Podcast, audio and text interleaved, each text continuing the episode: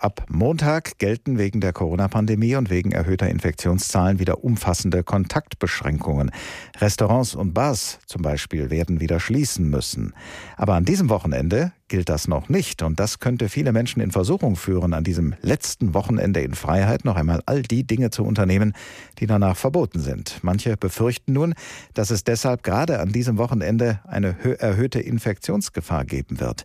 Darüber habe ich vor der Sendung mit Professor Rolf van Dick gesprochen. Er ist Sozialpsychologe an der Frankfurter Goethe-Universität. Herr Professor van Dick, was meinen Sie? Werden die Verbote, die ab nächster Woche gelten, vorher noch einen jetzt erst Recht-Effekt auslösen? Werden an diesem Wochenende ganz viele Menschen Menschen in die Restaurants und Bars strömen, weil sie wissen, ab nächster Woche geht das nicht mehr? Kann ich mir sehr gut vorstellen, dass man das noch einmal ausnutzen möchte, dass man mit seiner Partnerin, seinem Partner oder seiner Familie auswärts essen gehen möchte, bevor man dann weiß, vier Wochen lang ist es nicht möglich. Das Gute ist, und hier können dann die entsprechenden Restaurants und Barbetreiber auch nochmal zeigen, das Gute ist, dass die ja Hygienekonzepte haben und sie können nochmal beweisen, dass die auch eingehalten werden. Die Frage ist natürlich, was sich ändert, wenn diese Verbote dann gelten. Mit einem Verbot lassen sich ja Bedürfnisse nicht unterdrücken. Das schafft, wenn überhaupt, nur die eigene Vernunft. Das heißt, was in der Öffentlichkeit jetzt nicht mehr erlaubt ist, Partys und Menschenansammlungen, das könnte sich noch stärker dann ins Private verlagern, wo es sich ja auch nicht kontrollieren lässt.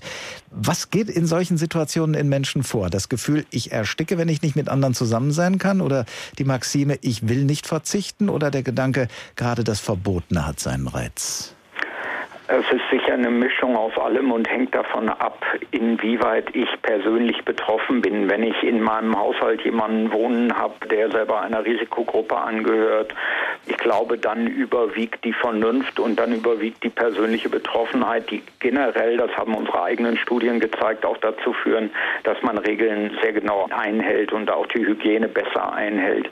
Bei den anderen kommt es ein wenig darauf an, inwieweit man die Verbote auch als legitim einschätzt. Und ich fand, Ministerpräsident Bouffier hat das eigentlich vorbildlich gemacht, dass er bei jedem Punkt, den er gesagt hat, was machen wir, warum schließen wir, auch gesagt hat, was ist unser Beweggrund, warum machen wir das und was ist die empirische Evidenz, die dafür spricht und was ist das Ziel, was wir damit verfolgen, nämlich, dass wir Weihnachtsfeiern in acht Wochen wieder ermöglichen. Also ich glaube, das trägt dazu bei, wenn Politiker transparent sind, wenn sie klar sind, wenn sie auch sagen, wo sie sich selber unsicher sind, aber das jetzt aus welchen Gründen für die bessere Option halten. Ich glaube, das trägt dazu bei, dass man denkt, naja, das kann ich verstehen, das kann ich auch akzeptieren. Und dann tritt nicht das ein, was wir Psychologen Reaktanz nennen, nämlich auf ein Verbot mit genau dem Gegenteil reagieren, was das Verbot eigentlich intendiert. Nachdem es ja lange Zeit sehr unterschiedliche Regelungen von Bundesland zu Bundesland gegeben hat, haben sich der Bund und alle Bundesländer jetzt auf gemeinsame Corona-Maßnahmen geeinigt für diesen November. Wird das möglicherweise die Akzeptanz der Regeln erhöhen, wenn sie für alle gelten und wenn es überall die gleichen Regeln gibt? Auf jeden Fall. Also das ist etwas, was mich auch sehr enttäuscht hat. Man hat ja bei den Lockerungen im Mai und Juni dann gesagt, jetzt wollen wir aber klare Kriterien einführen und man hat dann diese Inzidenzrate von 50 genommen und dann sah man in ganz Deutschland irgendwann schon im September, dass diese Zahl immer wieder überschritten wurde und es passierte nichts, sondern jeder Landkreis hat seine eigenen Ausnahmen definiert und gesagt, naja gut, das ist nur ein Schlachthof oder das ist ein Wohnheim und deswegen brauchen wir nichts tun. Jetzt sind wir eben da, wo wir nicht wieder hin wollten, nämlich bei irre hohen Zahlen. Und ich glaube, genau das führt dazu, dass in dieser Situation der Unsicherheit die Menschen überhaupt nicht mehr verstehen, warum macht der eine das so, die andere so.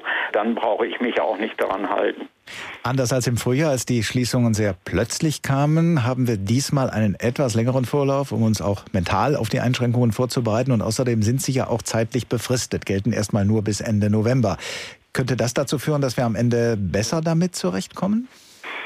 Ja, ich glaube, beide Gründe sprechen dafür, dass wir vielleicht etwas besser damit zurechtkommen. Also wenn wir wissen, in vier Wochen kann ich wieder raus oder kann ich wieder ein Restaurant aufsuchen, dann kann ich es leichter aushalten, als wenn ich kein Ende absehen kann. Allerdings sagen ja auch die Politiker zu Recht, wir wollen jetzt keine Versprechungen machen. Vier Wochen ist jetzt erstmal klar geregelt. Wir hoffen, dass man anschließend auch wieder aufmachen kann. Ob das gelingt, können wir euch leider nicht versprechen. Auch das finde ich gut, dass die Politiker das jetzt so klar sagen und nicht Versprechungen machen, die hinterher dann zu Enttäuschung oder sogar Wut führen können, wenn sie nicht gehalten werden.